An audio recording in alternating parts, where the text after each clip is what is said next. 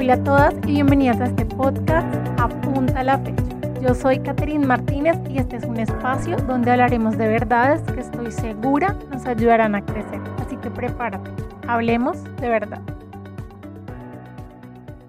Hola a todos de nuevo, me encanta saludarlas. Seguimos en nuestro especial de amor y amistad, hoy con nuestro cuarto y último episodio que tiene por nombre matrimonio. Estoy muy emocionada porque el día de hoy tenemos tres súper, súper invitadas. Ellas son muy, muy especiales para mi corazón. Son tres mujeres increíbles que Dios ha usado mucho y han sido de mucha, mucha bendición para mi crecimiento. Y ellas son Ángela María Contreras, Claudia Cáceres y Laura Martínez. Ángela es administradora de empresas, especialista en psicología organizacional. Actualmente trabaja en Samaritan Purge, organización internacional de ayuda humanitaria, como gerente de recursos humanos y vive junto a su esposo y sus tres hijos en la ciudad de Cúcuta, Colombia.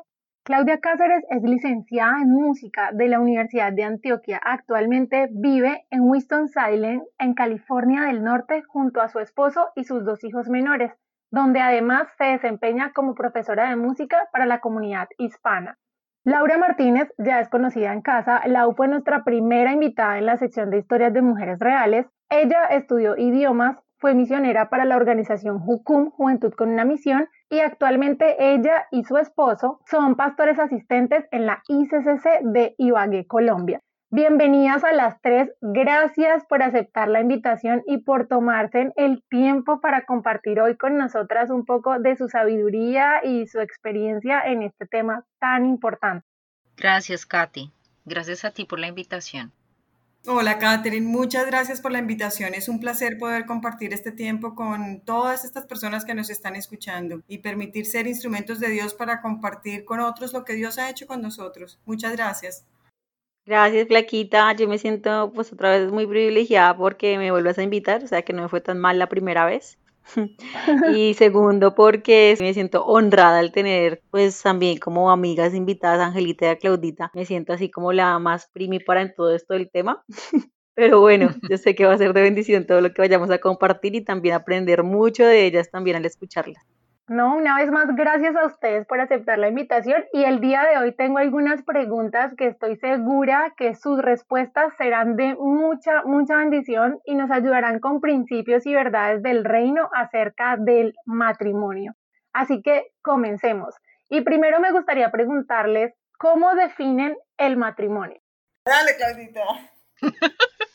o sea, me echaron al agua, muy bien. Bueno, yo defino el matrimonio como la charla más larga que yo he podido tener en mi vida, pero es de ese tipo de charlas que, que van con cafecito o con un helado, de esas charlas que uno quiere que, que duren hasta la medianoche y creo que para mí el matrimonio es eso.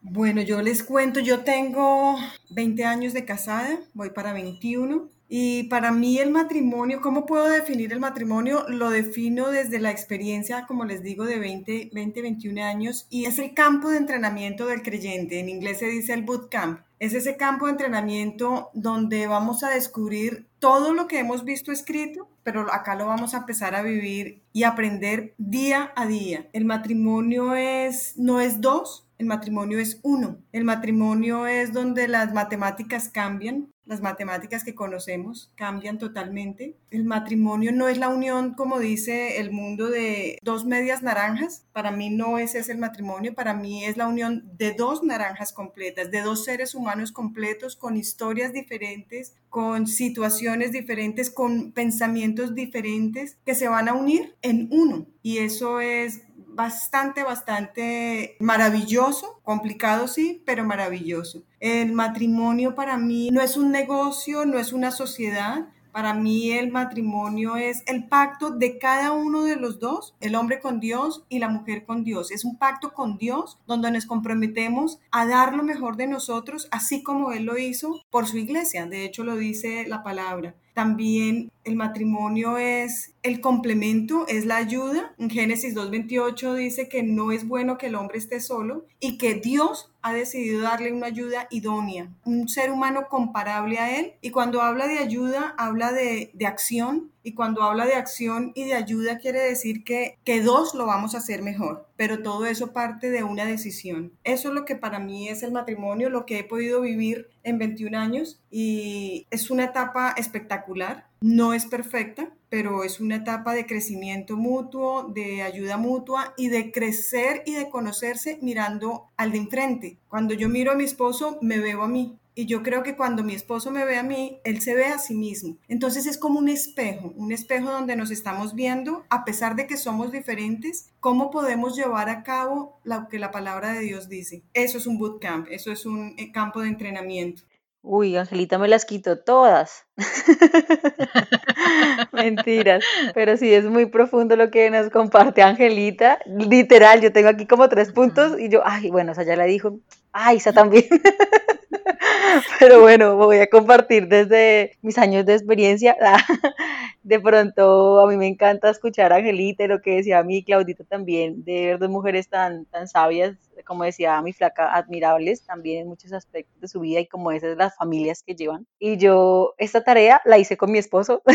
me senté con mi esposo y le dije, amor, me están preguntando algo muy profundo. Hay preguntas muy difíciles para, para mí. Y definíamos entre los dos algo muy lindo y, y decíamos que eso es una hermosa y desafiante y sobrenatural idea de Dios. O sea, nadie más, nadie más pudo diseñar algo tan sobrenatural, tan desafiante y tan hermoso como el matrimonio. Cuando pensábamos con mi esposo sobre esta pregunta de qué era el matrimonio, decíamos como, como alguien puede pensar que, que, hay otra mente más brillante, más hermosa, más creativa que Dios para haber creado algo tan, tan bonito como el matrimonio. Y como lo decía Angelita, eh, y esta idea de Dios fue para ayudar al hombre que no esté solo, para que en este propósito de juntar dos vidas totalmente diferentes, creciéramos, maduráramos a las buenas o a las malas.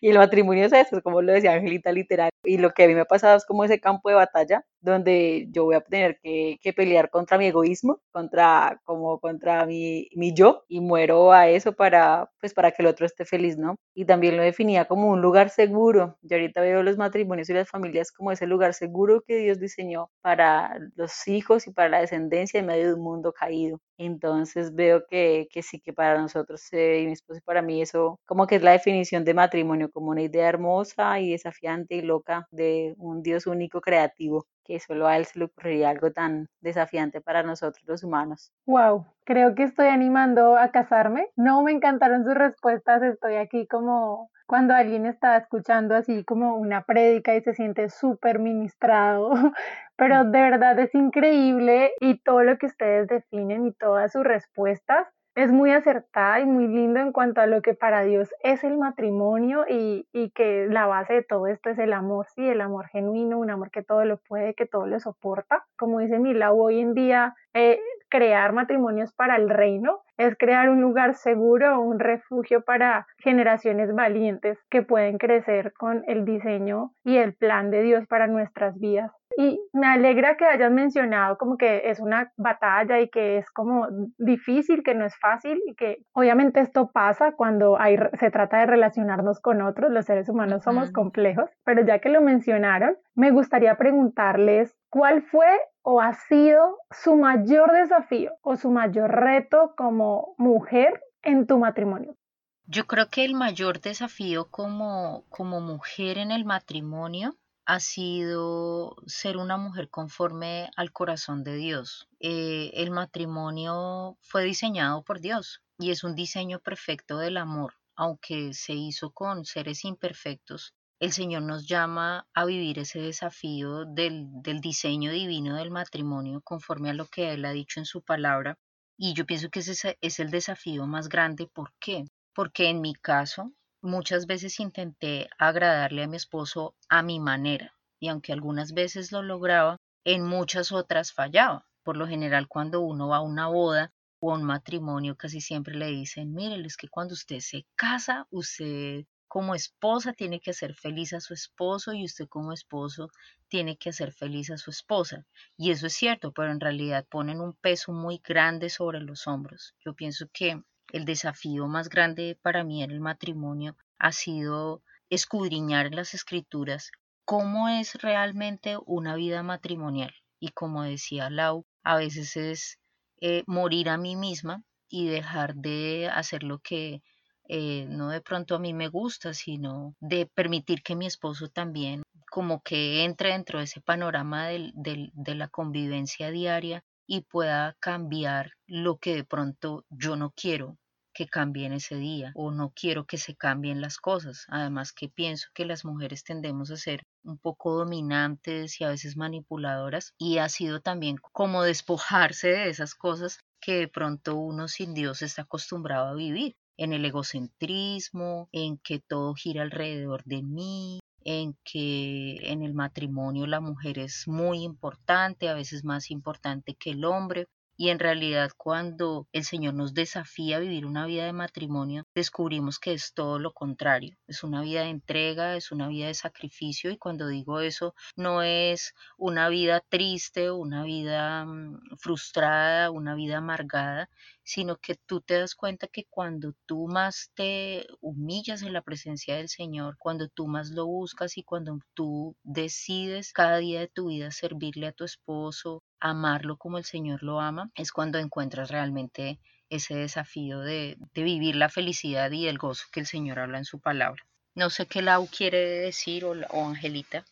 ¿Cuál es el mayor desafío como mujer? Yo pienso que el matrimonio como tal uno de los significados del matrimonio es precisamente eso. Yo diría matrimonio igual desafío, porque empieza desde, desde que uno piensa en la posibilidad de casarse, ya hay un desafío. Veo el matrimonio como, como un organismo vivo que nace, que crece, que se reproduce, que comienza a crecer y cada proceso, cada etapa trae un desafío diferente. Empezando con, como lo decían ustedes, el morir, el morir a uno mismo, porque ya no pienso en uno, ya pienso en dos, ya no pienso en, en mí, es realmente es un, un, campo donde el Señor nos enseña lo que Él hizo, su ejemplo, que ya no soy yo, más Cristo vive en mí. Y eso es fácil decirlo, pero no es tan sencillo vivirlo. Eh, como es un, un organismo vivo, entonces hay muchas etapas, hay muchos procesos y va uno creciendo y cada una de ellas trae un nuevo desafío. Por ejemplo, eh, el conocerse mutuamente, convivir, la convivencia como tal, ya eso es un desafío porque es unir dos cosmovisiones diferentes, dos estructuras diferentes, dos eh, historias diferentes, que en mi casa, por ejemplo, desde el principio se comía el pan con la derecha, pero en la casa de mi marido se comía con la izquierda. Ahora, ¿cómo vamos a comer tú y yo? ¿Y cómo le vamos a enseñar a nuestros hijos? Entonces, eso ya es un desafío. Eh, son nuevas costumbres, nuevas formas de vida. Luego viene el desafío de los hijos. Ese también es otro desafío yo creo que Laurita lo tiene fresco en este momento y es un cambio de vida ya empezaba uno como medio a acostumbrarse los dos cuando de pronto llega un tercero. Hay muchos desafíos, por ejemplo, si viene una enfermedad o viene la escasez o viene tiempos de abundancia, cómo vivimos cada cual la abundancia, cómo vivimos la escasez, cómo vivimos un tiempo donde alguno de los dos no tiene trabajo o cómo vivimos el tema de que tú te quedas en la casa y yo salgo a trabajar, a pesar de que yo también eh, fui a la universidad, también estudié, también. Son muchos desafíos los que vienen a lo largo de la vida y la idea es cómo los vamos a vivir en el Señor y cómo nos vamos a acomodar tú y yo para poder, sobre todo cuando viene ya hijos, cómo se los vamos a enseñar a vivir, porque nosotros somos, así como Cristo es ejemplo de, nosotros, Jesús es ejemplo nuestro, nosotros somos ejemplo para nuestros hijos. Cómo se enfrenta una enfermedad, si alguno de los dos cae en enfermedad, por ejemplo. Cómo vivimos las pasiones, los sueños. ¿Tus sueños son mis sueños? todo ese tipo de cosas. realmente para mí el matrimonio definitivamente es el sinónimo de desafío. Eh, y en lo personal, en lo personal, uno de los mayores desafíos que yo viví desde el comienzo, o sea, apenas me casé, fue el tema de la sujeción. Y eso me dio en la cabeza durísimo. Yo creo que tuve que hacer como tres veces el discipulado 1, 2 y 3 para poder pasar el tema de la sujeción y todavía de vez en cuando me toca habilitar, eh, porque soy de personalidad colérico-melancólica, soy líder, soy analítica. Entonces vengo acostumbrada a liderar porque no me casé bien jovencita, me casé eh, más grandecita, donde ya tenía una vida formada Entonces, ¿cómo llegamos dos personas con personalidades tan diferentes que uno podría llegar a decir que es más fácil? Y realmente a veces es más difícil cuando las personalidades son tan parecidas. Mm. Entonces, él lideraba o yo lideraba. Él tomaba las decisiones o yo tomaba las decisiones. Si yo venía ya por tiempo tomando decisiones y no le tenía que preguntar a nadie, sino que ya pensaba que así era. Entonces, llegar al matrimonio y empezar a conocer lo que es verdaderamente la sujeción, para mí fue un reto muy grande y la verdad es que creo ya después de 21 años de matrimonio, no la gané ya, o sea, no me gradué, pero es donde yo he visto la mano de Dios de una forma sobrenatural. Wow. sí, yo ahorita complementando lo que decía Angelita y mi Clau, para mí, digamos lo que decía Angelita, ¿no? Yo sí tuve de pronto como, como ese reto también, porque mirándolo de todas perspectivas siempre es un desafío, lo que dice Angelita, si nos casemos jóvenes o nos casemos ya de pronto, como dice Angelita, cuando uno ya algunos años ya viviendo por cuenta de uno y tomando decisiones, a mí como el desafío más grande del matrimonio como mujer fue eso, convertirme en una mujer. Yo venía de estar en la casa de mami, ¿verdad? Donde era súper consentida, donde eh, pues todo estaba ahí a, los pies de uno. el, o sea, mi mamá, a pasar de que fue una mujer súper trabajadora y tuvo que salir para darnos muchas cosas, fue muy consentidora. Mi mayor y primer desafío como mujer fue tener que convertirme en, eso, en esa mujer que, que, tenía que ser responsable ahora de, de, una familia, de un hogar. Y cuando digo como responsable me refiero como, bueno, ahora yo soy aquí como la que va a animar a su esposo, la que va a trabajar en equipo, lo que decía Angelita de, de, su, de la que, bueno, vamos a limpiar esto, a mantener el hogar lindo. Y siempre el, el dicho es como, la mujer es el corazón del hogar.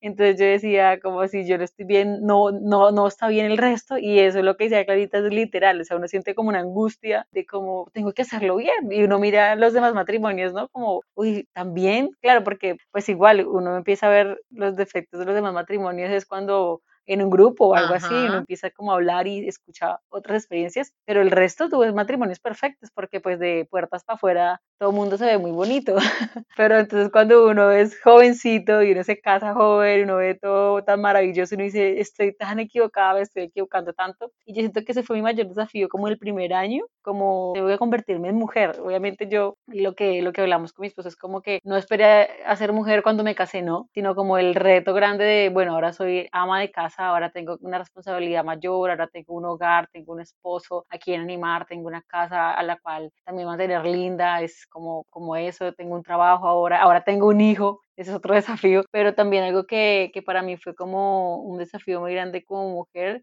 fue el hecho de no depender de mi esposo. Algo que decía Claudita que fue muy, muy vital los primeros años de mi vida fue como yo dependía muchísimo de Dios en mi juventud. Pero al casarme sentí que como que hice un cambio, un cambio de, de Dios y en Dios sea mi esposo. Y ese fue el error más grande, el desafío más grande que yo tuve que aprender a ser muy cuidadosa con eso porque me iba a cobrar factura sí o sí cada día de mi vida. Entonces tuve que aprender a, darle el lugar correcto a mi esposo en mi corazón, a darle el lugar correcto a Dios como Señor único Dios y primer amor en mi vida, porque me empezó a cobrar factura ya un año después. Y claro, el tener que exigirle a mi esposo ser Dios, imagínense, ya lo estaban enloqueciendo. Pobre Juanma. Entonces yo pienso que fueron esos desafíos y pues animar a los que se estén escuchando que todo esto que estamos hablando sea no para que no se quieran casar, sino por lo contrario, para que sepan que es una etapa y, y, un lugar muy hermoso en lo que hemos dicho, es como de crecer, de, de seguir aprendiendo y bueno, de lo que Dios nos permita vivir en cada etapa que Él nos quiera poner, ¿no? Me, me, encanta de verdad todo lo que han dicho porque, wow, o sea, de cada una yo estoy como, pero ya que hablamos en cuanto a los desafíos y cómo, cómo definíamos el matrimonio, yo quisiera que en una frase o en una palabra, no sé, ustedes me dijeran qué no es el matrimonio. Uy, Kate, pues yo creo que el matrimonio no es lo que vemos por la televisión, ni por las telenovelas, ni en las series, ni en los seriados. Para mí se resume en eso si me dices que en una sola frase. No sé qué, qué piensa Angelita. Angelita, ¿tú qué dices? Que definitivamente no es un matrimonio, no es un convenio de dos. El matrimonio no es una decisión temporal, el matrimonio no es sexo, no es convivencia, no es unir esfuerzos, no es una fiesta, no es un título, no es un negocio. Eh, ahí llevo muchas palabras porque me cuesta mucho trabajo decir en una sola frase que no es el matrimonio. El matrimonio no es una idea, el matrimonio es es vida y es la vida de Dios hecha realidad por eso definí primero cómo defino el matrimonio como un campo de entrenamiento. Pienso que, y me gustó muchísimo lo que dijo Laura, para mí el matrimonio es el lugar seguro. Entonces, ¿qué no es el matrimonio? El matrimonio definitivamente no es eh, una idea, es una acción, es vida. Súper. Sí, y yo quisiera agregar algo a, a, eso, y es que desafortunadamente los jóvenes se están casando con una visión del matrimonio bastante equivocada por lo que hay en las redes sociales, por lo que hay en la vida diaria. Entonces, por ejemplo, en, en todos los países del mundo se ven telenovelas, se ven series, se ven seriados, se ven programas de televisión y también películas. Y en las redes sociales, mi Clau, Instagram, donde sí, donde la persona se casó, bueno, se casó la pareja y, a los pocos meses se divorciaron y está de moda mm. divorciarse, está de moda tener varias parejas, está de moda, ahora uno ve que, bueno, que estamos todos casados, pero que yo puedo ser la amiga o la tiniebla de, de, de mi amigo y podemos intercambiar parejas y podemos hacer un sinnúmero de cosas que realmente eso no es el matrimonio. Eh, cuando hablamos del matrimonio, hablamos de que es el diseño divino establecido por Dios y que dice Dios en su palabra, que es un jardín especial, que no es un jardín perfecto, a veces en ese jardín suceden cosas que son a veces bastante complejas, pero que es el lugar seguro del que decía Laurita hace un momento. Sí, de acuerdo, yo digo lo mismo que Claudia, el matrimonio que la gente es más, eso no pasa solo en el mundo, inclusive dentro de la iglesia de Cristo, el matrimonio se ha convertido como en un como en una idea, como en un sueño, como en una... Eh, todo el mundo quiere enamorarse y todo el mundo quiere ser enamorado y todo, es, como vivimos pensando que el matrimonio es el estilo Hollywood y lo que sí definitivamente no es el matrimonio es temporal. Esa palabra es totalmente eh, eh, totalmente del mundo, digamos que, bueno, hoy no me funcionó, entonces, bueno, vivamos primero a ver si funcionamos, el matrimonio no es temporal. Eso es lo más importante que yo puedo llegar a destacar. Sí, yo para complementar todo lo, valioso que han dicho Angelita y, Clau, y Clau decíamos con mi esposo que, que el matrimonio no es la solución a una vida vacía. O sea, a todos los solteros, a todos los solteros, a todos, a todas las personas o están de noviazgo o están en compromiso ya.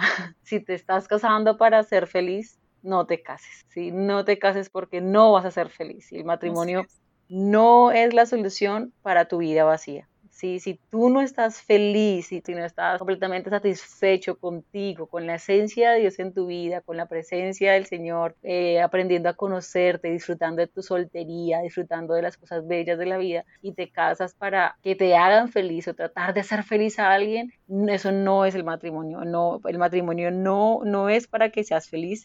o sea, suena raro, pero, pero también quería como decirlo, lo que estamos compartiendo es como, no es un requisito social. O sea, a veces lo vemos como me tengo que casar para mostrar de pronto que soy alguien serio, eso le da de pronto estatus a mi hoja de vida. Y mira que muchos jóvenes quieren, algunos no piensan ni siquiera en casarse, pero otros cuando piensan en casarse y uno los escucha, en el fondo su motivación es como para tener algo así como de que me vean que, que soy normal. Ah, listo, me casé, la etapa cumplida y ya se culminó. Sí, y no es eso el matrimonio, no es un requisito social, no es un requisito cultural y va a sonar como contradictorio, pero tampoco es un requisito religioso. Pablo nos recomienda, miren, si, si quieren mejor no se casen, ¿sí? Porque lo que dice Angelita, lo que decimos todos es como, eh, esto es eterno, y me encantó la frase que dijo Angelita de que no es temporal, el matrimonio no es temporal. Quería como hablarle mucho a los solteros y decirles como no, el matrimonio no es una solución a nuestra vida vacía o a nuestra, o a nuestra falta de amor propio. Entonces quería como complementar con eso porque siento que es bien importante porque digamos en algún momento lo, lo pude vivir, lo pude experimentar y pude entender que para eso no se creó el matrimonio. Pues yo, yo quisiera agregar algo de lo que está diciendo Laura y es las palabras que dice Laura me afirman esa idea de que nos han vendido por mucho tiempo y es que media naranja y media naranja, es que no podemos llegar al matrimonio medio medio. Total. Porque no, esa persona no me va a complementar. De hecho, no lo que dice la palabra. La palabra dice que va a ser ayuda idónea, pero no para complementarme como ser humano o para llenarme porque se le olvidó al Señor hacerme la, la, la otra media. No, es precisamente precisamente llegamos para uno, cada uno llega completo y debe llegar completo al matrimonio, no perfecto, ojo, sino completo entendiendo qué es lo que va a hacer para poder formar un, uno más grande. Y, yo agregaría que el matrimonio, eh, aunque estamos hablando de qué no es el matrimonio, para poder decir lo que no, digo lo que sí, y el matrimonio para mí es un llamado, es una vocación, es una decisión y es un tipo de vida. Total. Es una decisión y por eso lo, lo contrario sería lo que no es el matrimonio. Sí, cuando yo estaba respondiendo ese tercer punto, complementé hartísimo el primero. no, no sé si les pasó a ustedes, pero cuando empecé a responder que no es el matrimonio, saqué hartísimos argumentos de que sí era el matrimonio. lo que Angelita acaba de decir exactamente lo que digamos, yo viví respondiendo las preguntas, de que yo sentía como que, claro, el matrimonio no es esto porque el matrimonio es esto. Entonces sí como asegurar lo, lo, lo, lo importante que es este diseño tan creativo y único del Señor es algo completo y lo que decía Angelita de las dos naranjas de llegar completo, no, no, no perfectos, pero completos, me habla también de eso, de, de, no, de no tratar de llegar, de como buscando el hombre perfecto o la mujer perfecta cuando yo no me como que no me, no tengo, no hago lo que tengo que hacer en mi soltería, disfrutarme, conocerme, capacitarme, llenarme de todo lo que necesito llenar, igual lo que dice Angelita, no vamos a llegar perfectos, pero sí tratar de, de llegar completos cual diseño de Dios para poder estar junto con la otra persona. Entonces sí me pasó mucho que respondiendo esto de que no es el matrimonio, pude complementar que sí era, porque salían muchas más cosas de lo que sí es esta idea hermosa del diseño de Dios. Wow, me encanta todo lo que han dicho. Además, la idea que dicen de la media naranja o la naranja completa, yo la mencioné en los episodios anteriores. Yo la hablé en el episodio de la soltería yo les decía como que ustedes están completas ya hace rato y necesitan construir esa plenitud en Dios. Es decir, si es de soltera no te sientes completa, no, no está bien que tú pienses en la idea de un matrimonio porque va a ser algo equivocado. Yo pienso que necesitamos al matrimonio llegar idóneos, ¿no? Y de acuerdo a todo lo que ustedes nos han dicho hoy, me gustaría que nos pudieran contar sobre una palabra o principio clave en su relación matrimonial.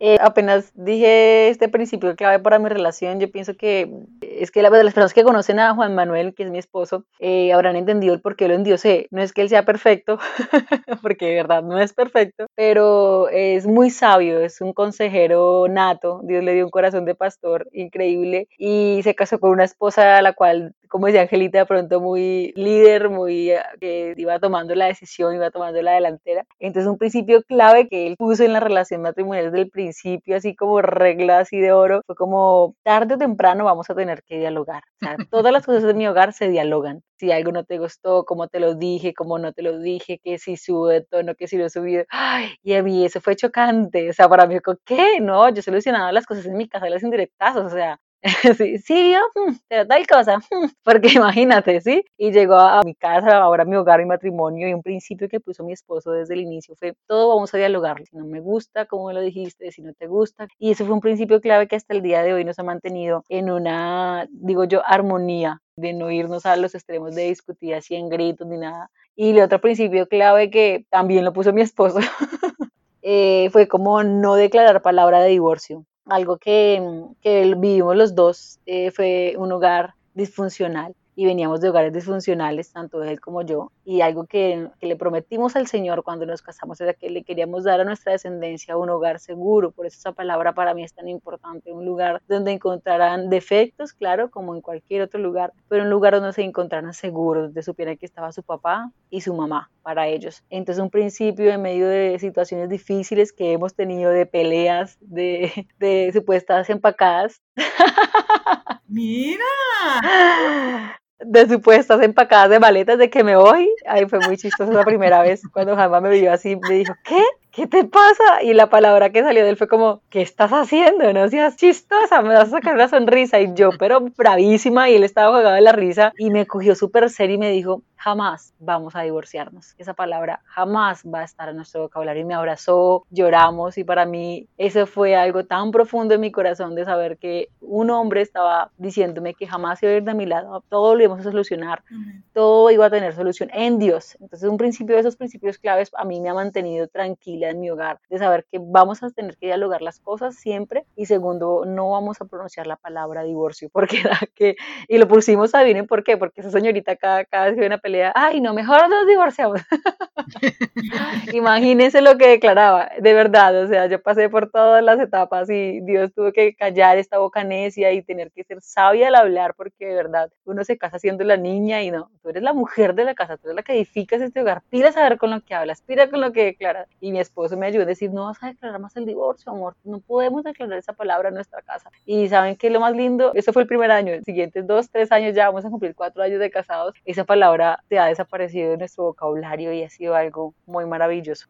Excelente, excelente. Y, sabes qué es lo que pasa, Laura, que mm, muchas personas venimos de hogares disfuncionales y volvemos al tema que nosotros somos el ejemplo para los que vienen. Entonces mm. nosotros como hijos también hemos recibido un ejemplo, malo, bueno, regular, como quiera que haya sido, y son palabras que uno trae y son, eh, yo digo que son cadenas que uno trae sin darse cuenta y las va a implementar de la misma forma en el hogar. Entonces, cuando uno es consciente en Cristo, por eso es que es tan importante eso. Cuando uno es consciente en Cristo, puede tomar esas decisiones y decir, aquí no va a pasar. Hasta aquí fue la historia y de aquí en adelante se escribe otra. Amén. Y es tomar esa decisión. En, el hogar nuestro, eh, nosotros cuando nos casamos como tal, en ese instante nosotros no conocíamos del Señor pero gracias a Dios en, en, plena luna de miel conocimos al Señor y gracias a Dios porque si no, no sé, creo que no estaríamos en este, en este programa, em, pero la idea es que desde que empezamos a conocer al Señor dijimos, aquí lo que va a haber es unidad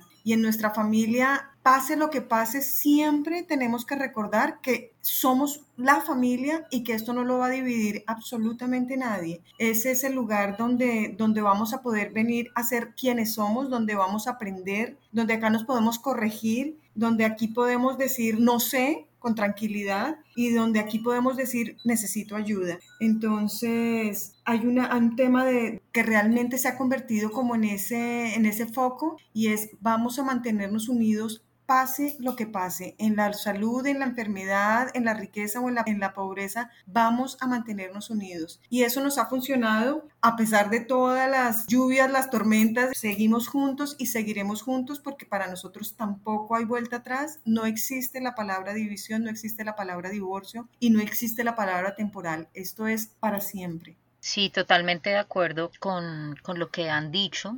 Y yo quisiera agregar algo y es que yo recuerdo muy bien antes de casarnos Miguel y yo, precisamente ahorita el 9 de octubre vamos a cumplir 15 años de casados y cuando nosotros nos casamos ya... Felicidades, Claudita. Tan bella, Milau, gracias. Estamos de quinceañeros. Y entonces, antes de casarnos, yo me acuerdo mucho que cuando Miguel me dijo que si yo quería ser la novia de él y que si quería ser su esposa, sobre todo que si no quería que nos comprometiéramos, yo le dije que me iba a tomar un tiempo para orar y para ayunar y para preguntarle al Señor si era su voluntad. Y yo sé que ese es un, ese es un tema bastante complejo porque algunos dicen, no, Dios te da la oportunidad de escoger. Y en mi caso yo le dije a Dios, yo quiero que tú escojas por mí, porque yo venía de hogar disfuncional y agregado a eso yo hasta ahora era cristiana. Cuando yo me iba a casar con Miguel, yo tenía hasta ahora como unos tres años de haber conocido al Señor. Y yo me acuerdo cuando yo llegué a los pies del Señor, yo le dije, Señor, yo estoy cansada de tomar malas decisiones. Yo te pido que tú me ayudes a tomar las mejores decisiones, pero al principio tómalas tú por mí, porque yo no voy a saber bien cómo hacerlo. Entonces me acuerdo que cuando Miguel me dijo eso, empecé a ayunar y a orar y yo le dije, Señor, dame una palabra, porque si yo sé que tengo la promesa tuya, en los momentos difíciles voy a tomar esa palabra y sé que de esa palabra me voy a pegar para saber que tu promesa es fiel y que yo no voy a tener que abandonar el barco. Y creo que le dije eso al Señor es porque yo sabía de qué estaba hecha en ese momento y yo venía de una decepción amorosa bastante fuerte y había quedado con mi primer bebé, con Samuel, que muchos lo conocen, que ahorita es una gran bendición, mi hijo ya tiene 20 años, pero yo le dije, Señor, yo no me quiero equivocar más para dañarle el corazón a mi hijo, ni para seguir dañando mi vida, y menos para dañarle el corazón a Miguel. Y me acuerdo tanto que el Señor nos regaló Isaías 61 y 62, y Miguel me decía, bueno, ¿y cuándo el Señor te va a dar respuesta? ¿Cuándo el Señor te va a dar respuesta? Porque yo ya me estoy cansando avanzando.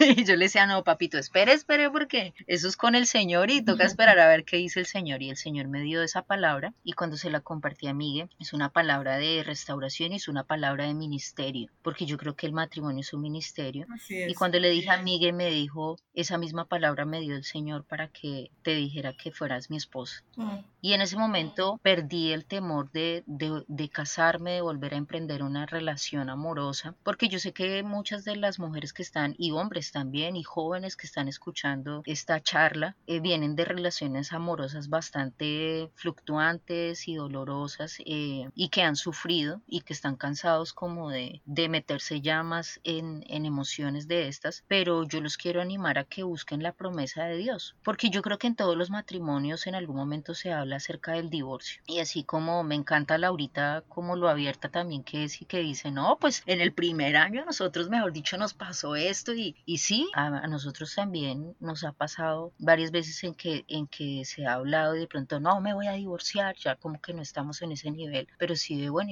y, y, como qué pasaría, además que nosotros somos cristianos de primera generación, que nosotros somos los primeros cristianos en nuestra familia. Sea, mi mamá se convirtió después de que yo me convertí al cristianismo, mi papá no se ha convertido, mis hermanos tampoco, no han recibido a Cristo. Entonces, ser cristiano de primera generación es tenaz, porque tú no tienes un ejemplo en tu familia que tú digas, ay, él fue cristiano y él hace las cosas así y es un buen testimonio. Y no, a ti te toca ser íntegro o ser íntegro y hacer las cosas bien o hacer las cosas bien. Y pienso que esa promesa, en esos momentos en que hemos tenido que hablar con Miguel de esas circunstancias, hemos dicho, nos pegamos en este momento de la promesa del Señor y sabemos que vamos a salir adelante, a seguir adelante. Porque como decía Angelita al principio, a veces llegan circunstancias de enfermedad difíciles, circunstancias económicas, donde desafortunadamente en la actualidad muchos se casan es por el dinero y cuando ya no hay dinero entonces se separan, pero el Señor pues nos pide que en la salud, en la enfermedad, en medio del dolor y en medio de circunstancias difíciles, tenemos que seguir de pie y tenemos que seguir adelante porque finalmente el amor es una decisión y no es algo que, ah, hoy no quiero amar, y mañana sí y pasado mañana tampoco, sino es realmente decidirse. Entonces yo invito a los que están escuchando este audio que se peguen de las promesas del Señor, porque el Señor no miente. Nosotros nos equivocamos, pero el Señor no lo hace. Amén. Uy, súper, Clau. Me encantaron todas las respuestas. De verdad que, wow, es increíble. Y, y saben, estaba pensando como en qué le dirían ustedes. Bueno, sabemos que este es el diseño de Dios, todo lo que ustedes nos han contado hoy, cada experiencia que han vivido y de verdad te las admiro muchísimo, pero digamos que todas las personas no tienen el privilegio de, de tener un esposo como Juanma o como Miguel o como Mauricio, que han sido sabios y, y que en verdad como que perseveran en el diseño original de un matrimonio, ¿sí? O quizá alguien tomó una decisión apresurada y está en un mal matrimonio, no sé, pero Digamos que me surge la pregunta de qué le dirían ustedes a una mujer que vive violencia intrafamiliar. Y no me refiero únicamente a violencia física, sino puede ser violencia psicológica, económica, emocional o quizá sexual. No sé qué le dirían ustedes.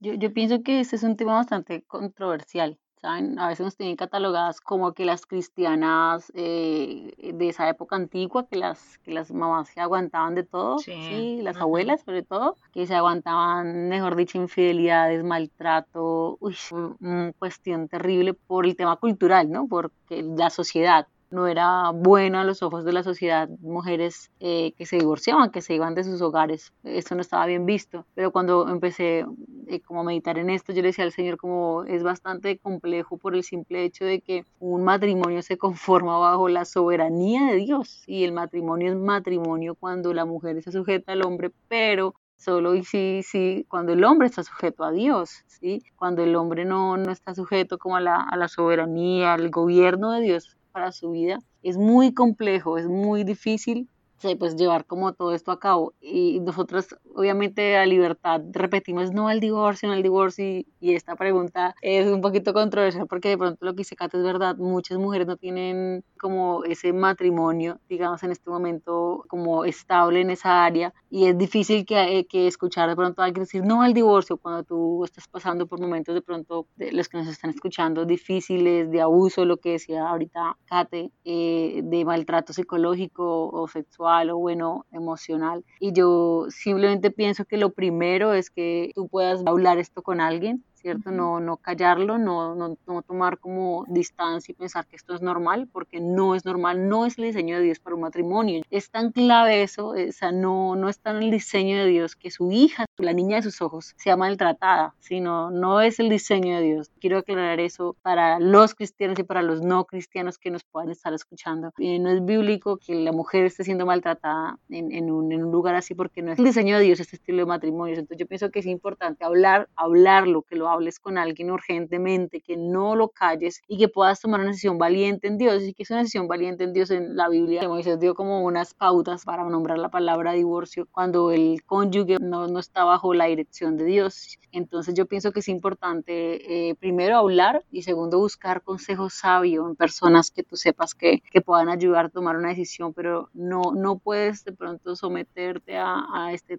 tipo de maltrato por temor primero a la, a la sociedad o por temor a, a, lo que hemos hablado. No, no, no, yo nunca pensé en divorciarme cuando me casé, yo nunca pensé en, en, en renunciar a esto. Sí, obviamente lo primero que yo aconsejaría también sería como el diálogo, lo que me enseñó mi esposo.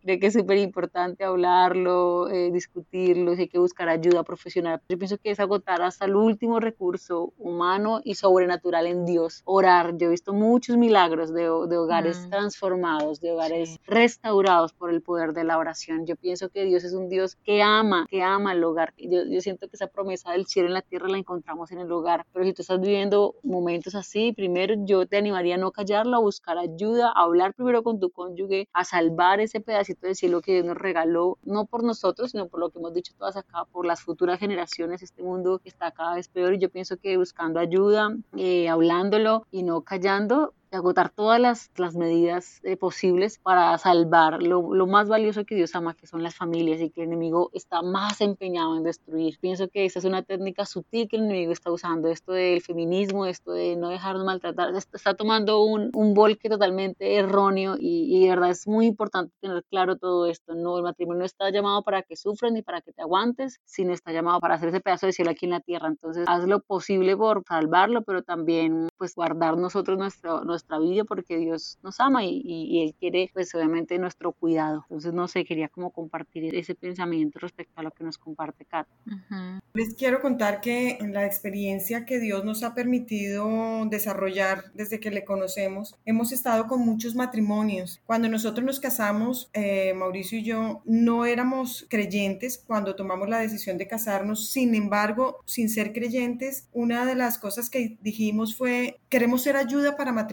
queremos que nuestro matrimonio se convierta en un ejemplo. Y sin saber qué era lo que uno estaba diciendo realmente en ese momento, porque no, como les digo, no conocíamos al Señor. Lo que sí hemos aprendido a través de tantos y tantos años con tantas parejas que uno escucha, siempre pensamos en que la violencia intrafamiliar generalmente va hacia la mujer. Y sí, es cierto, pero realmente, para sorpresa nuestra, en todo este tiempo hemos descubierto que no solo la mujer es agredida. Uno piensa, pues como el hombre es hombre y es más fuerte, pues él se defiende. Y resulta que ha dado tantas vueltas la sociedad uh -huh. que hoy en día también el número de varones que son agredidos en muchas formas, en muchas formas, no necesariamente física, pero en muchas formas, también el hombre está siendo agredido. Entonces esto sí. es de lado y lado porque ahora ya no me dejo y si tú me pegas, yo te pego y si tú me dices, yo te hago. Entonces se volvió en una lucha permanente. ¿Qué le diríamos? Yo qué le diría, lo mismo que dijo Laura, lo primero es hacerle caer en cuenta a esta persona que no está sola, que no sienta vergüenza, porque lo que hace el enemigo es avergonzarlo y uno calla muchas cosas. Entonces, no sienta vergüenza. Hay muchos matrimonios y muchas parejas, aún creyentes, que viven un mundo afuera y un mundo detrás de la puerta. Sí. Entonces, no tienen por qué tener ese temor. Cuando ya han llegado a esa situación, generalmente ya el diálogo y el respeto no existe. Entonces, es recordar, ya sea hombre o mujer, que no están solos, que no es una vergüenza y que lo primero que tienen que hacer es pedir ayuda. Uh -huh. Hay una iglesia, es uno de los propósitos de la iglesia, es precisamente ayudarnos los unos a los otros. Entonces es pedir ayuda, pedir consejo, no callar, no tapar, no querer tapar el sol con una mano, ni sentir que la vergüenza porque los demás son perfectos y mi matrimonio no es perfecto, ¿qué van a pensar de mí? Entonces Dios nos ha tratado, Dios nos brindó la dignidad y si la dignidad no, es, no existe entre hombre y mujer,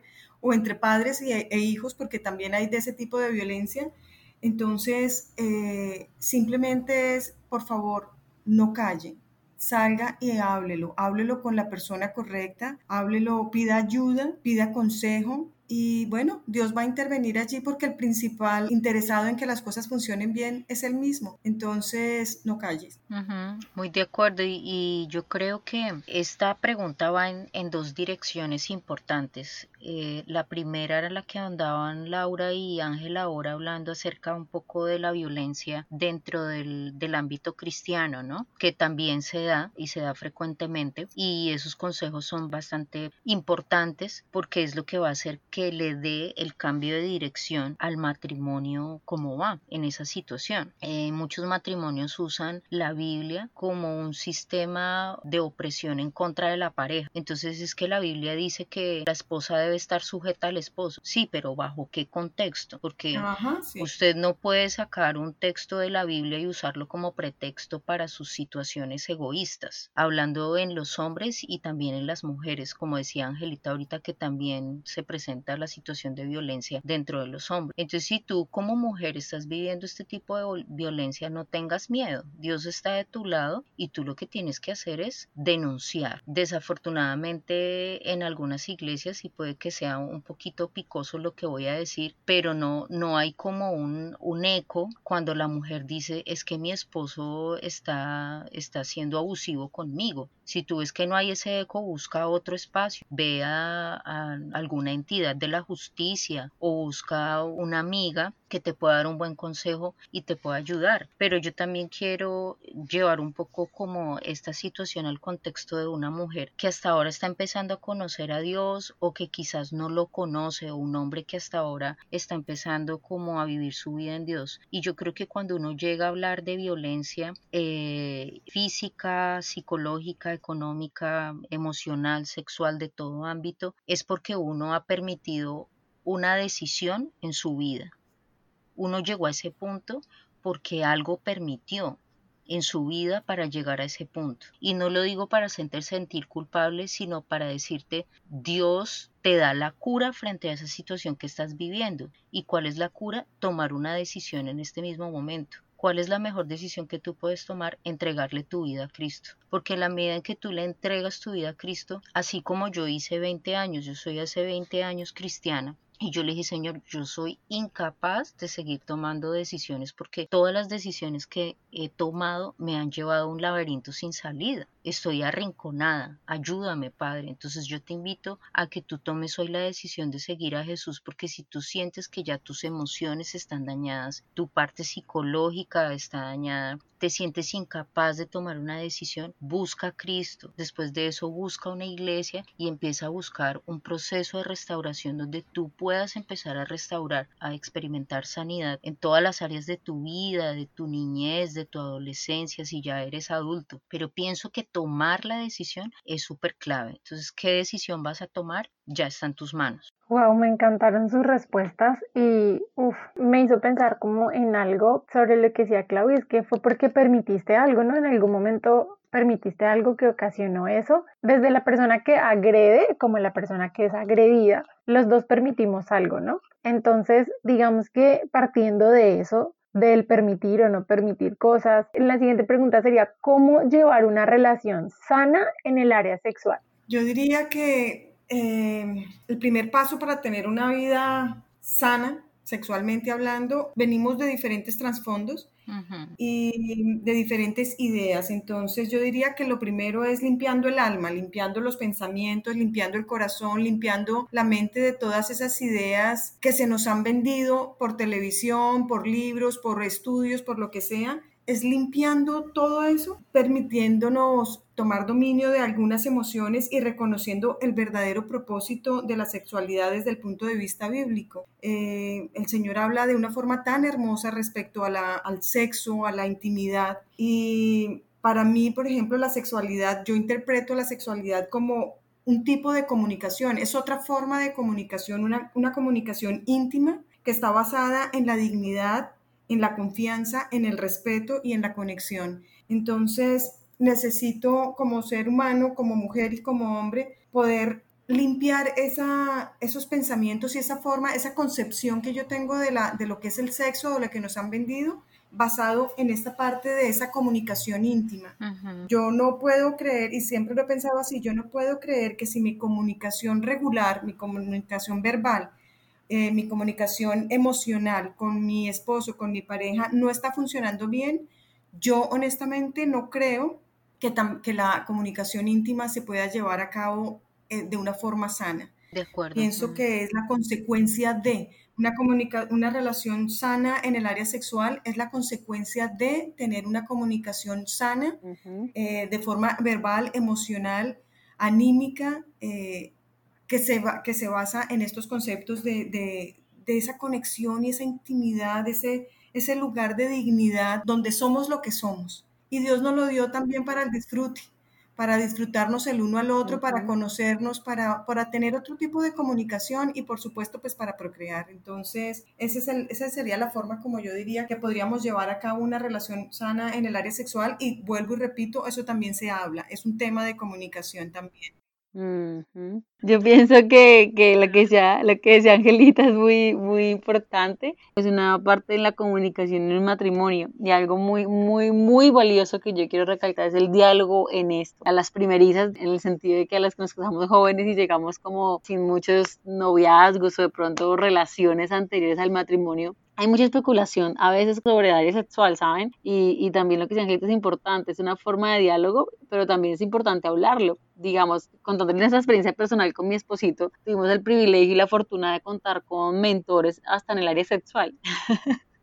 Y esto al principio daba como pero nosotros haciendo preguntas de este tipo. Yo creo que para todo el mundo es evidente, es claro, pero ¿saben qué nos ayudó para tener relación sana en el ámbito sexual? Fue tener muchas preguntas, dialogarlas, saber que estaba bien y no a los ojos del Señor, porque ahorita, créanme, hay muchas cosas que, que se están permitiendo en los matrimonios cristianos que, bueno, no están bien a los ojos del Señor. Entonces yo pienso que para nosotros fue como muy importante los consejos, ¿cierto? En, en, en esta área. Y segundo, que con mi esposo siempre pensamos en el placer y el bienestar primero del otro que en el propio. Yo pienso que eso nos ayuda a llevar una relación sana en el área sexual. Cuando yo pienso en el placer, en el disfrute de mi cónyuge eh, por encima del mío, y eso para el hombre yo pienso que es aún más duro que para nosotros de mujeres, eso rompe cualquier división, cualquier situación y uno está pensando más en el placer, en el disfrute del otro que en el propio. Entonces yo pienso que para llevar una relación sana en el área sexual es muy importante el diálogo, el consejo de alguien, si como que tengas alguna duda respecto a, a algún tema específico, porque es que se pueden nombrar muchas cosas aquí, ¿no? Como pornografía, bueno, muchas cosas que pronto nos podemos salir del tema, pero ese tema es importante para muchas parejas, para hablarlo como pareja y tener pues mentores en eso si se da el caso, pero segundo y lo más importante yo pienso que es pensar siempre en el disfrute y en el placer del otro antes que en el mío. Eso, eso es algo muy lindo y es algo que nos permite, lo que decía Angelita, disfrutar, disfrutar mucho la unión que Dios nos permitió tener entre el hombre y la mujer. Es algo muy, muy valioso y muy único y es algo que nos permite vivir dentro del pacto matrimonial.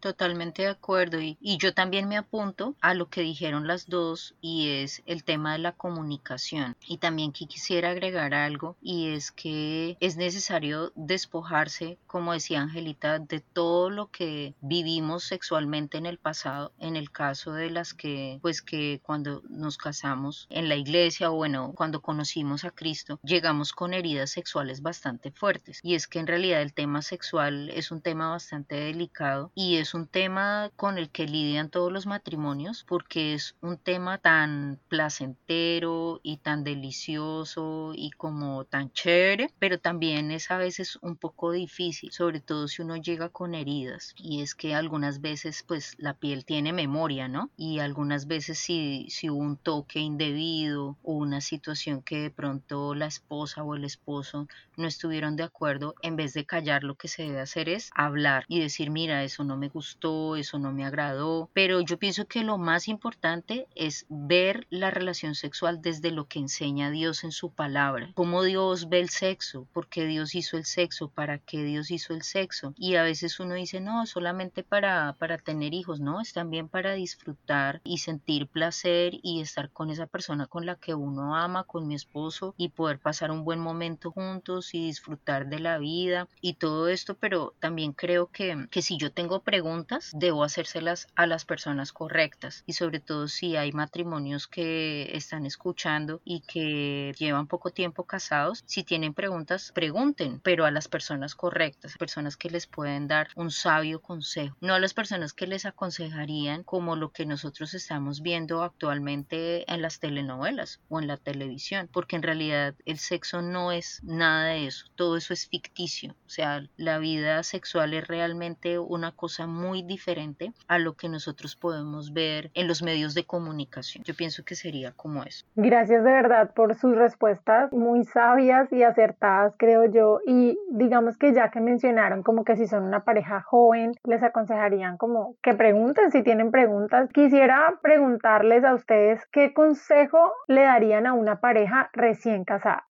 Sabes que yo cuando estaba pensando en esta pregunta, antes de darle un consejo a una pareja recién casada, definitivamente pienso que el consejo debe llegar antes incluso de llegar a tener un novio o tener un amigo con propósito, como le dicen ahora.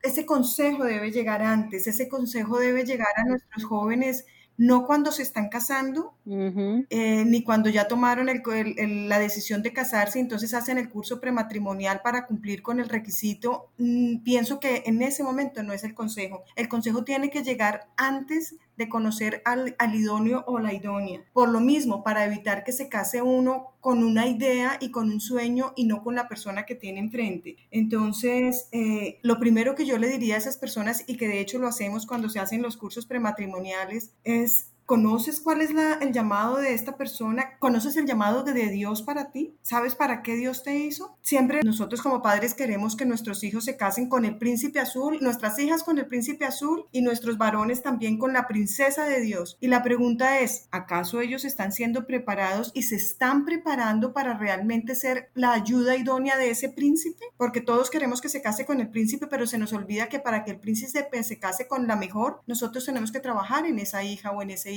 Entonces, el consejo debe llegar desde ese momento. Y ya cuando ya han hecho el curso prematrimonial, ya han escuchado la multitud de consejos, porque ahí es donde se halla la sabiduría, pues uno de los temas que sí uno siempre le recarga a los, a los recién casados o a las personas que van a tomar ya esta decisión de casarse es no se les olvide que el principal propósito de Dios para unirlos no es simplemente su sueño y su sueño. El principal propósito de un matrimonio es cumplir con el propósito de Dios y que se extienda ese propósito, que se multiplique. Y vuelvo al tema de las medias naranjas. Es uno y uno para volver un uno más grande, porque lo que tenemos que realmente que hacer es darle gloria a Dios con lo que hacemos bajo el propósito y el llamado que Dios nos ha hecho. Entonces, ya una vez se han casado, el consejo que yo les daría es aprendan a humillarse en lo secreto, porque de seguro serán exaltados en público. Y eso es lo que queremos para todos. Y cuando hablo del público, el principal público es la familia, son los hijos. El resto es añadido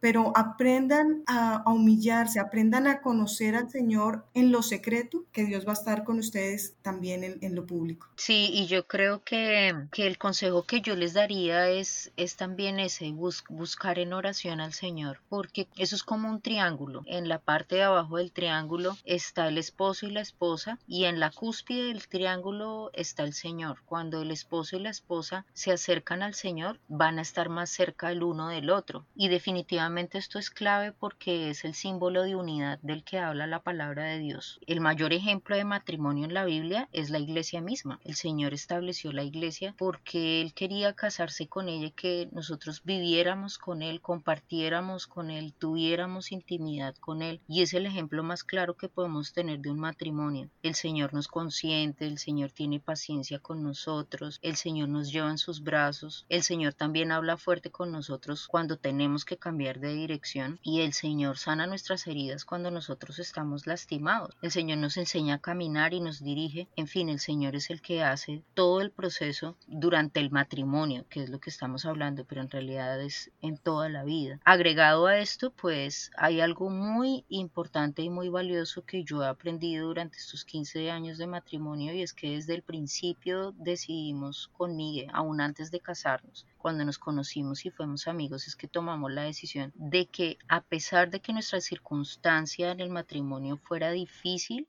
o de que sentíamos la necesidad de que teníamos que pedir ayuda de alguna manera de nuestra familia. Nuestra familia nunca iba a saber nuestras dificultades ni nuestros problemas, no por orgullo, sino porque eso es algo que se resuelve entre el Señor y nosotros. Y si había alguna dificultad, eh, alguno de los dos levantaba la bandera y decía, bueno, iba donde el pastor, pastor, necesitamos ayuda, donde un consejero matrimonial, no entendemos lo que está pasando, por favor ayúdenos. Y gracias a Dios tuvimos siempre amigos, como decía Lau, eso es importante tener alrededor un equipo de amigos que uno le pueda decir, mira, tengo esto que contarte ¿qué puedo hacer? ¿Qué decisión puede tomar? Entonces ahí la persona le dice a uno, creo que estás equivocada, deberías empezar a, a tomar este camino. Y el tercer consejo es no ver al otro como uno lo ve, sino ver al otro como el Señor lo ve. Y es que muchas veces en el matrimonio yo sigo aprendiendo eso y créanme que me da unos golpazos, me han salido hasta chichones y todo y todavía sigo sin aprender y el Señor me lleva de su mano con mucha paciencia y con mucho amor y me dice, por favor mira Migue como yo lo veo y no como tú lo ves. Y no, y no me pregunten que cómo se hace eso porque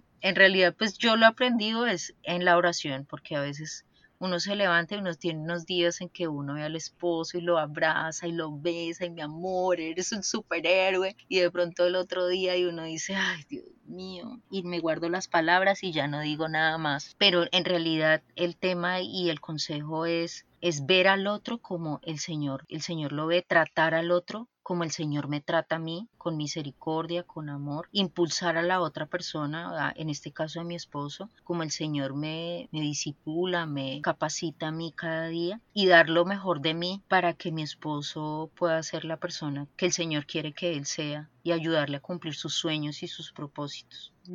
Amén. Sí, yo para complementar todo lo valioso que ha dicho Angelita y mi Clau, quería como, siento como compartirles es referente a la paciencia. la paciencia en los momentos de acople, referente a que decíamos de que son dos mundos que llegan a, a un lugar a hacer todo de, forma, de una forma única, porque se construye una, una, nueva forma de hacer las cosas. No me acuerdo quién de nosotras decíamos que llegó uno con una forma de hacer una cosa y llega el otro. Yo me acuerdo que la primera pelea en mi casa fue que Juanma lavaba la ropa de una forma en la lavadora yo la lavaba de otra. Entonces, eh, la situación fue como, bueno, ¿cómo la vamos a lavar ahora tú y yo? ¿Sí? Porque él la lavaba de acuerdo a cómo se lo habían enseñado y yo la lavaba de acuerdo a cómo me lo habían enseñado a mí. Claro. Y fue, y fue lindo entender como, bueno, ahora, ¿cómo la vamos a lavar ahora tú y yo? Ahora como familia Páez Martínez. Y eso nos pasa en todos los ámbitos de nuestra vida matrimonial, en cómo llevamos las finanzas, en cómo nos vamos a relacionar con, la, con las familias, en muchas áreas. Entonces yo pienso que, que el consejo en eso es como en los primeros años ser muy pacientes, en, en los momentos de, acople, ¿no? Como pareja, y no desfallecer en momentos de, de que van a haber crisis, de, de, no entenderse. Y algo que no sé si les pasa a todos, pero digamos en matrimonios jóvenes, he escuchado muchas amigas también que de matrimonios jóvenes viene la comparación. Es algo muy normal, yo pienso que nos pasa a las mujeres solteras y, casadas y viudas, pero ahorita ya como tal en el hogar tendemos a comparar no solo nuestro esposo, sino nuestro matrimonio, uh -huh. ¿sí? De a, sí. a, los ojos del mundo. Y algo muy lindo que dijimos aquí era como, siempre míralo a los ojos del, del, Señor, no solo a tu esposo, sino a tu matrimonio, míralo con gracia. Algo que hablábamos siempre con Juanma y que nos, me ayuda a mí a tener como, como paz cuando yo me doy muy duro, y es que nos decimos como que todo matrimonio hay un área en que se lleva súper bien, en el equipo perfecto pero no en todo es así. Y, y con Juanma nosotros nos llevamos, o sea, somos el equipo perfecto en lo ministerial. O sea, nosotros, o sea, nos pongan lo que sea y se lo sacamos adelante ministerialmente, eso somos el equipo soñado. Uh -huh. Pero en otras áreas no somos así, en otras áreas o peleamos, opinamos diferente, no llegamos a un acuerdo, cada mes nos sentamos a hacer un, un presupuesto y nosotros antes de sentarnos nos miramos y ya nos reímos, como que Señor, ayúdanos, porque pensamos di muy diferente en el área económica por nuestra crianza. Y es muy chistoso, ya lo vemos ahorita muy suave, pero al principio fue muy caótico y era chocante. Yo, ay, pero en, eh, tal pareja no, es, no pelea tanto para no sé qué. Y Juan Mamor, pero va a pelear en otras áreas, relájate.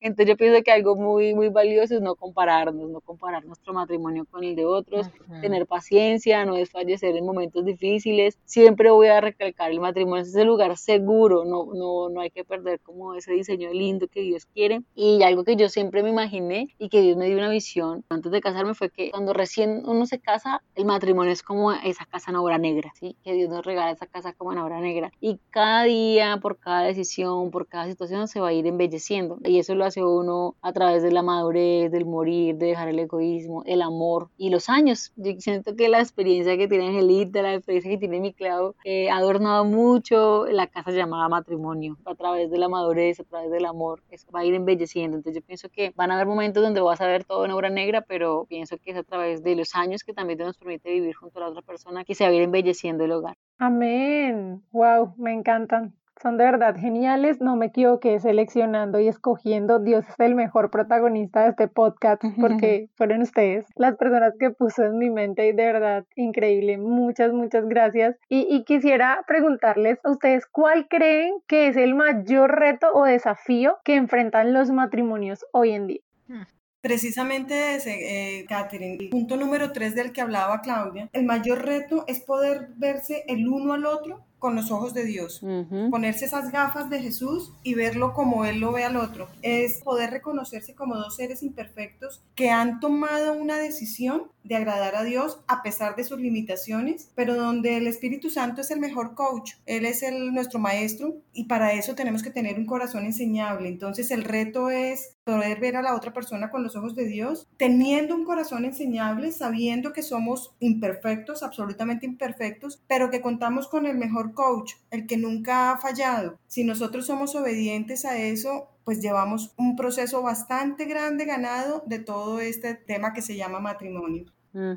Amén. ¿Ahí me escuchan? Sí, sí Laurita. Sí, yo pienso que un, un, reto así grande que enfrentan los matrimonios y hoy en día es entender realmente para qué es el matrimonio. Yo pienso que hemos hablado muchísimo todo este tema hoy, eh, referente a qué es y qué no es, y yo pienso que es un verdadero dilema que están viviendo muchos matrimonios hoy en día, el no entender el por qué y el para qué, el diseño original del matrimonio. Hablaba algo Angelita y es que se unen dos personas como completas en Cristo para cumplir un propósito que va más allá de lo, de lo terrenal, es un propósito eterno. Entonces, cuando no se entiende este propósito tan grande o este diseño original con el cual se creó el matrimonio, se malinterpreta interpreta, entonces empieza, decíamos nosotros, empiezan a casar por estatus, por dinero, por no estar solo, entonces yo pienso que es uno de los mayores retos que enfrenta ahorita en este siglo XXI todos los matrimonios en día, no entender, no tener claro para qué y por qué es el matrimonio. Y lo segundo que yo sentía era eh, el reto siguiente es como que superar el egoísmo, cuando yo creo que el mayor reto que enfrentan es cuando yo no supero mi egoísmo innato, porque somos egoístas innatos, cuando el Señor viene a nosotros es, es cuando cuando ese, ese, egoísmo va a ir mermando, ¿no? Cuando él empieza a nacer y crecer en nosotros, porque somos egoístas innatos, empezamos en el yo, yo, yo, yo, yo, yo, ¿cierto? Y cada uno va por su lado. Nosotros tuvimos la fortuna de leernos un libro, y como decía Angelita, antes de casarnos, antes del compromiso, eh, bueno, de comprometernos a un matrimonio, un libro muy, muy, muy bueno, se llamaba Dos pulgas y ningún perro.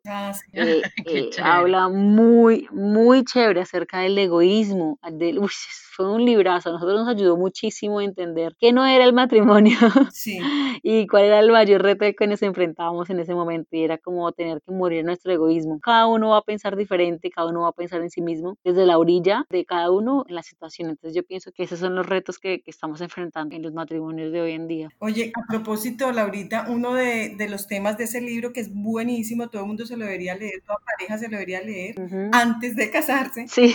es el tema con el que muchos matrimonios se casan y es esperando que la otra persona me haga feliz a mí, mm. pero ya es demandable, o sea, es demandando que es por ti que yo no soy feliz, es que tú me tienes que hacer eso.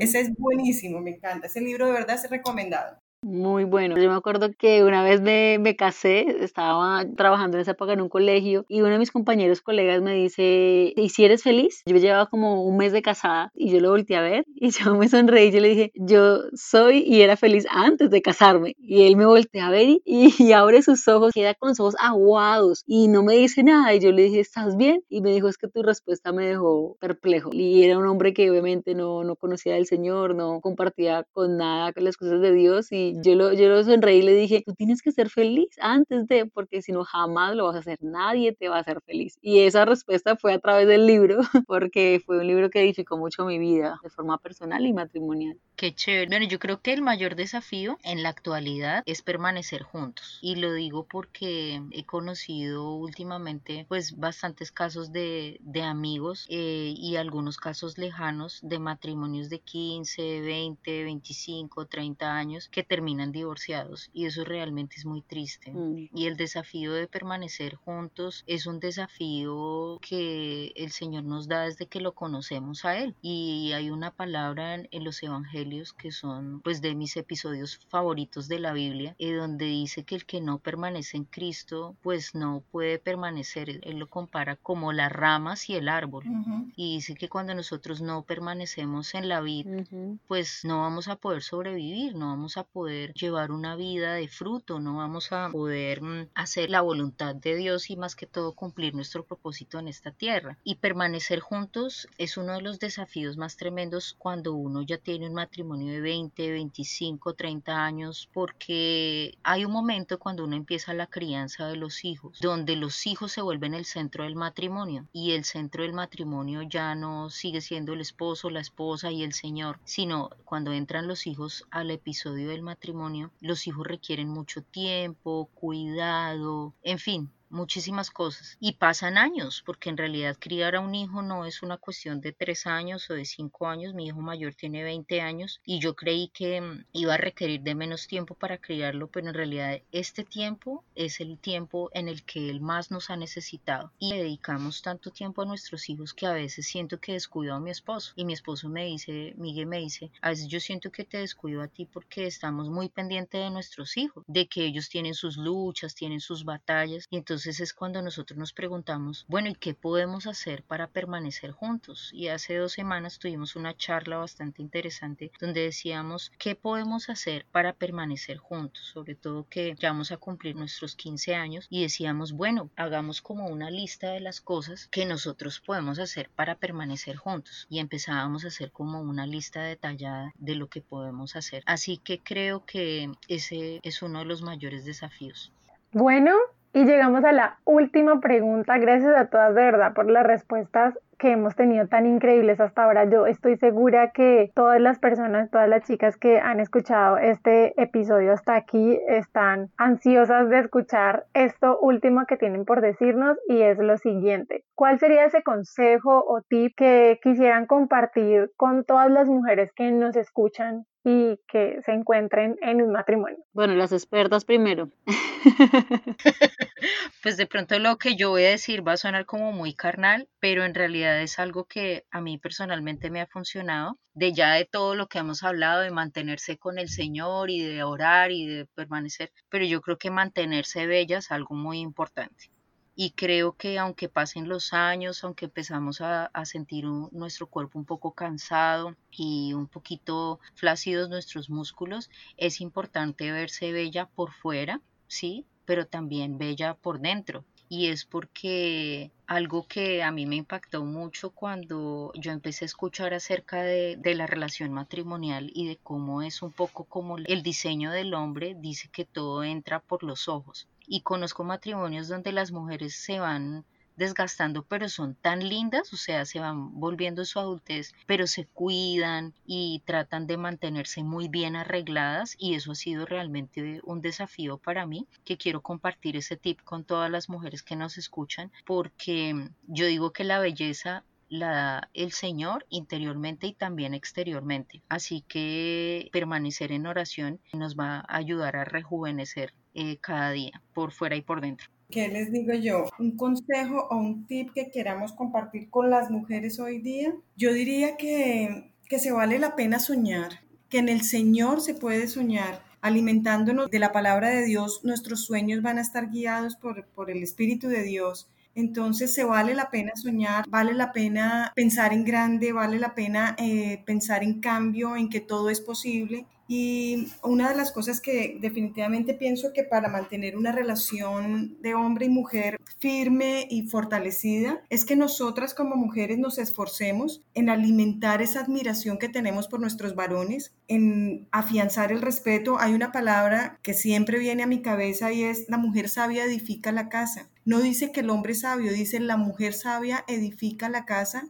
y la necia con sus manos la destruye. Y cuando uno medita en esa palabra, bueno, puede durar 20 mil horas hablando con el Señor y diciendo exactamente qué significa edificar. Y lo lleva a uno a lo mismo, a la primera de Génesis 2.28 que hablábamos de que eh, no le convenía al hombre estar solo, que le haría una ayuda idónea. Y esa ayuda idónea necesita convertirse en la primera fan de su esposo, en respetarlo, en admirarlo, en tratar de, trabajar una comunicación asertiva. Nosotras como mujeres, bueno, muchas mujeres a veces somos muy sensibles y muy eh, dadas al emocionalismo. Se vale, se vale, todo eso se vale, pero es llevarlo al control del Espíritu Santo. De hecho, el apóstol Pablo nos enseña que una de las formas para saber qué tanto hemos crecido en el Señor, qué tan maduros o inmaduros somos en el Señor, es poder tomar dominio de toda cosa creada y las emociones también son creadas. Entonces no es evitarlas y ahí sí hago uso de, de la especialidad que tengo como en el área organizacional y es eh, la inteligencia emocional. Esto es un tema que se ha venido tocando por algún par de años y es básicamente eso, es tomar ese control de las emociones. Se puede emocionar, se puede soñar, pero sin salirnos de unos parámetros que van muy establecidos por la buena, agradable y perfecta voluntad de Dios. Es poder entender que necesitamos ser esa ayuda idónea para establecer un trabajo de equipo es no pasármelo por delante, pero tampoco hacérmela tan sumisa que no puedo opinar y no puedo pensar, sino que mi hombre es el Dios. Entonces, no, somos un equipo, somos una pareja, somos uno y uno que se suma a uno más grande, como lo he dicho varias veces, para cumplir cabalmente la tarea que se nos ha sido encomendada, eh, reconocer ese llamado. Y mira que me llamaba la atención muchísimo lo que decía Laura cuando hablaba de su matrimonio, y es que en muchas cosas pueden llevarse muy bien y en otras no. Y ella mencionó que de las cosas que más los unen a ellos dos y que definitivamente es una de los consejos que yo les doy a las parejas cuando tengo la oportunidad de hacerlo cuando son jóvenes, es reconozcan primero el propósito o el llamado de Dios en sus vidas, porque si eso los mantiene juntos, créanme que el resto de las cosas se van a poder llevar de una mejor, de una mejor forma. Pero si el llamado, ese, ese llamado específico de cada uno, no los une, mm, la cosa se pone tesa. Entonces, pues nada, ese básicamente es el consejo que yo les puedo dar a las mujeres. Alimenten esa sabiduría para edificar la casa en la palabra de Dios, por supuesto, y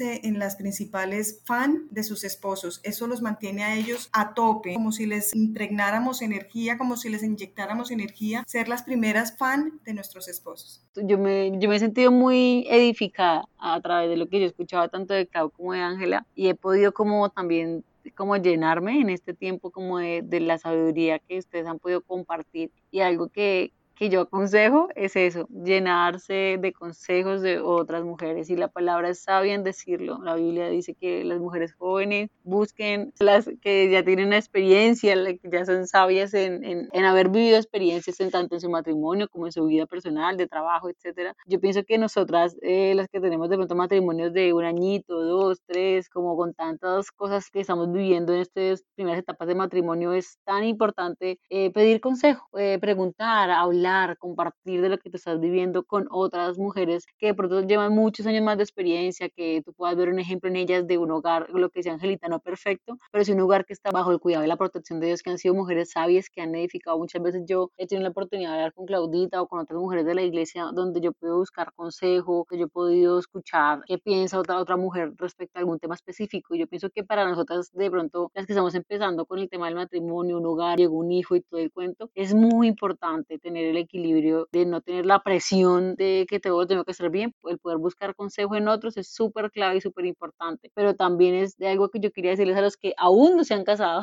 es que el mejor consejero para poder casarnos y saber escoger es el Señor, y algo clave que me ayudó y lo dijo creo que Angelito o mi Clau, no sé, pero yo le pregunté al Señor, yo creo que tú escojas por mí porque yo, me, yo no me quiero equivocar en esta decisión tan importante, sí, yo Clau creo que es una etapa de mi vida en donde yo tuve que tomar decisiones súper cruciales crucial en mi corazón y para mí fue clave la voz de Dios porque emocionalmente yo iba por otro camino, pero fue clave, clave para mí escuchar el consejo y, la voz de Dios y créanme que cuatro años después yo digo, wow, realmente era este el punto, era esta la persona por el comentario que hizo Angelita anteriormente. Antes de conocer a Juanma, yo sabía que mi propósito y, mi llamado, para lo que yo había sido creada para servirle al Señor de tiempo completo. Yo lo sentí desde muy joven cuando llegué a los pies de Cristo, yo quería servirle, yo quería estar en misiones, en lo que fuera, pero estar edificando casas, eh, digamos, lo digo aquí en el sentido como espiritual, edificando familias, ayudando a jóvenes, sirviendo a otros, en lo poco, mucho que Dios me diera, ese era mi anhelo, ayudar a jóvenes, adolescentes, y cuando conozco a Juanma, tengo la oportunidad de tenerlo como amigo, vi como ese propósito y llamado unido. Yo le decía al Señor, yo no me veo nunca como misionera, como pastora específica, lo único que sé es que yo quiero servirte, yo quiero dedicar mi vida a ti, quiero rendir los años que tenga por vivir a tu servicio y a tu voluntad, a lo que tú amas, que es tu iglesia, que son las familias. Entonces, cuando pude encontrar ese compañero idóneo para la tarea y la labor para la cual Dios me ha llamado, fue como una satisfacción lograda en mi corazón y, y eso lo pude encontrar a través del consejo de la palabra de Dios. Entonces, pienso que ese, esos dos, primero el consejo de mujeres que ya han vivido procesos como los nuestros y que pueden ayudarnos con consejos sabios y segundo, obviamente, antes de escoger a esa persona, pensar en, en lo que es Angelita de pronto ahorita es eh, para qué ese llamado tú, esa persona puede llegar a, ser ese compañero idóneo para, para ti, equipo de trabajo y obviamente el consejero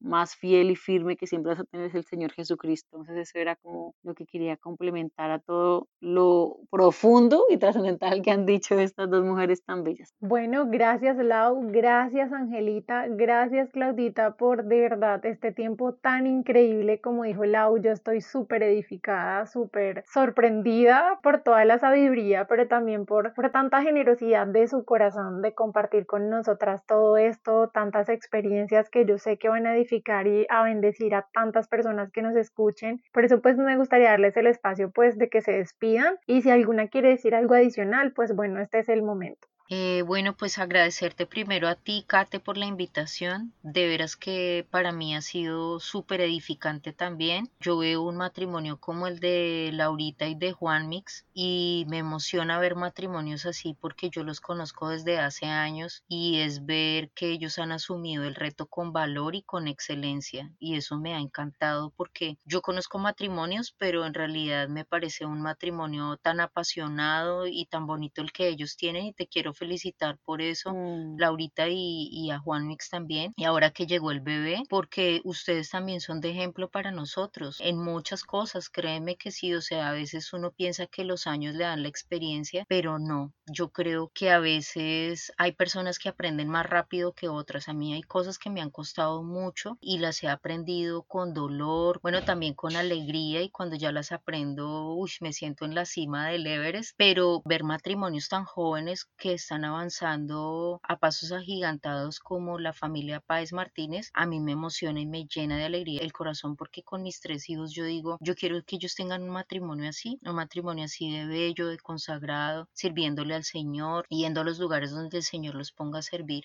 Bueno, y Angelita la conozco hace algunos años y tiene un matrimonio también muy lindo, donde el Señor los tiene sirviendo. Es un lugar donde hay mucho por hacer. Conozco también a sus hijos y son un matrimonio de veras de mucha bendición bendición para las personas que pueden compartir en este momento con ellos, porque así como ella lo mencionó en un momento atrás en este audio, trabajan muy bien con los matrimonios y eso ha sido de mucha bendición. Así que me encantó compartir con ustedes, me encantó, Kate, verás la invitación y te motivo a que lo sigas haciendo porque está siendo de bendición para tus generaciones y estás llegando muy bien preparada al matrimonio. Muy bien, Kate. Amén. También lo mismo, Katherine. Muchas, muchas gracias por este espacio cuando uno escucha a otros, realmente es muy edificante, muy edificante escuchar matrimonios mayores o escuchar matrimonios menores, escuchar, como decía Claudia, yo también admiro muchísimo, nosotros admiramos muchísimo a Laura y a Juan Manuel, y escuchar un matrimonio de cuatro años versus un matrimonio de 15 o de 20, igualmente es edificante es súper edificante porque refrescan, porque enseñan, porque ningún matrimonio es perfecto, pero poder ser tan genuinos y honestos como decir, mira, yo al mi primer año yo ya estaba que me iba de la casa, cogía mis maletas y me iba. Es poder decirle a la gente, sabes que somos, somos seres humanos y tenemos las mismas situaciones todos y precisamente eso hace que, que podamos abrir nuestros corazones y hablar tan tranquilamente porque eso acerca a la gente. Si nosotros nos mostramos vulnerables, enseñándoles y contándole a la gente, no contando los, los detalles, porque eso solo le pertenece al matrimonio, pero dejándonos sentir vulnerables, eso acerca a otros. Entonces, gracias Claudita, gracias Laura, de verdad las, las estimo mucho, las quiero mucho, he aprendido mucho de ustedes, tienen unas familias hermosas y al igual que Claudia dijo, yo también quisiera que mis hijas, los matrimonios de mis hijos fueran así al, al estilo de, de Laura y de Juan Manuel. Los admiramos muchísimo y creo que Dios los ha llamado a impactar matrimonios jóvenes, a impactar a una generación joven y a demostrar que sí se puede, que sí se puede tener un matrimonio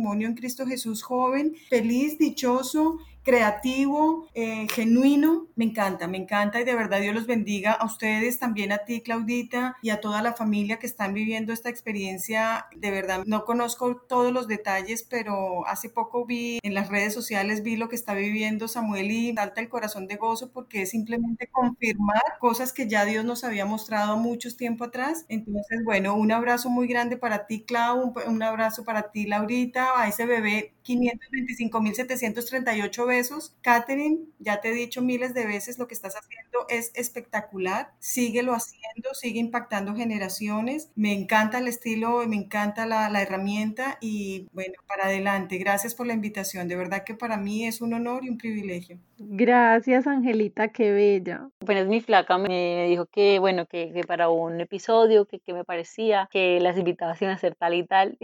yo, siéndoles muy sincera, yo dije, ay, no, pero yo qué carajo voy a hacer ahí. no porque me desmerite, no, yo sé que el Señor eh, da la sabiduría ah, de acorde también a, lo vivido, ¿sí? Pero eh, sé el calibre, digámoslo así, de, estas dos mujeres tan bellas que mi flaca tuvo la oportunidad de invitar. Y yo le dije a ella, sí, segura yo, pero pronto con ella entonces más que suficiente. Y ahorita escuchando las respuestas me daba mucha risa porque alguna respondía una cosa y yo iba anotando también, ay, eso es muy importante, lo voy a tener en cuenta.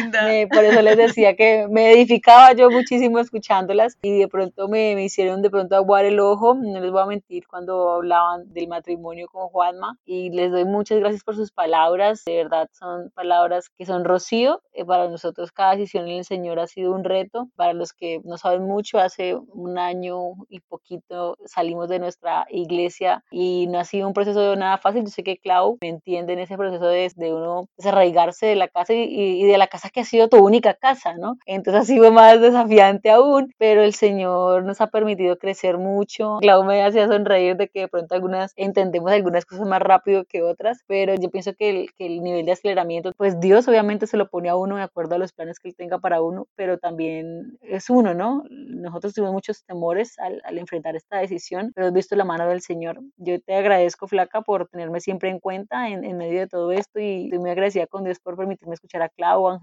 Yo les digo a ustedes que admiro mucho sus hogares. A mi Clau la conozco desde hace algunos añitos más y siempre he admirado el hogar de, de mi Clau con Miguelito por esa vulnerabilidad esa transparencia Bella que siempre he manejado con los jóvenes y bueno, yo pienso que el resultado de nuestro hogar también tiene que ver de, de esos hogares que vimos también en, en las iglesias. Yo pienso que es importantísimo eso en, en las iglesias hoy en día, tener matrimonios de ejemplos, ¿sí? Ver que los jóvenes vean esos matrimonios. A mí me sirvió, yo sé que a sus hijos les va a servir verlos a nosotros y yo pienso que nosotros somos resultado también de lo que ustedes algún día hicieron por nosotros. Entonces, gracias Angelita, gracias Claudita por el tiempo también dedicado al servicio del Señor en todo lo que han hecho en esos años y a mi flaca por darme la oportunidad de hablar lo poco o mucho que el Señor me ha permitido vivir y experimentar en Él y que sean muchas experiencias más y que podamos crecer muchísimo más para exaltar su gloria y su sabiduría que haya llegado a nosotros a través de tantas circunstancias buenas, no tan buenas, pero que en definitiva nos hace crecer y nos hace mostrar su gloria aquí en esta tierra. Entonces, qué chévere estar aquí de invitada en Apunta a la Fecha. Es un programa muy bello y de mucha bendición para quienes nos escuchen. Qué chévere, amén. Amén.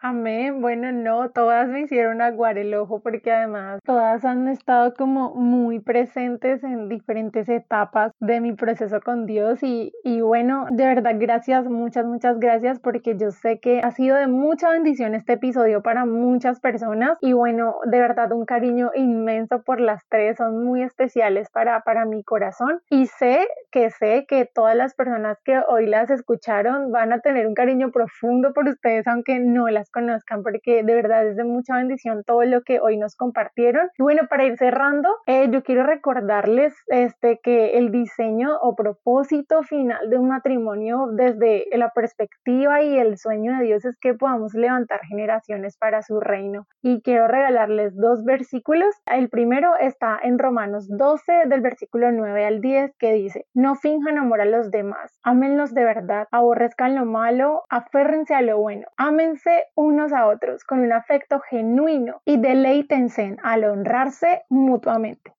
Y el segundo versículo que les quiero compartir hoy es Eclesiastés 4:12. Es súper famoso en el tema de matrimonios y es que uno solo puede ser vencido, pero dos podrán resistir. Y además la cuerda de tres hilos no se rompe fácilmente. El diseño de Dios, tu matrimonio, lo que Él ha soñado para ti desde antes de que tú nacieras, es que en medio de todo lo que Él te ha entregado, tú puedas hacerlo parte de cada cosa, de cada decisión pequeña o grande y que siempre recuerdes que la cuerda de tres hilos no se rompe fácilmente. Y bueno, chicas, hemos llegado al final por el día de hoy. Me encantaría que nos dejaran su opinión, sus comentarios sobre este tema. Esperamos que no solo haya sido de bendición, sino que haya sido un tema oportuno para ti que hoy nos escuchas. Nos vemos en el próximo episodio y recuerda que no puedes apresurar algo que quieres que dure para siempre.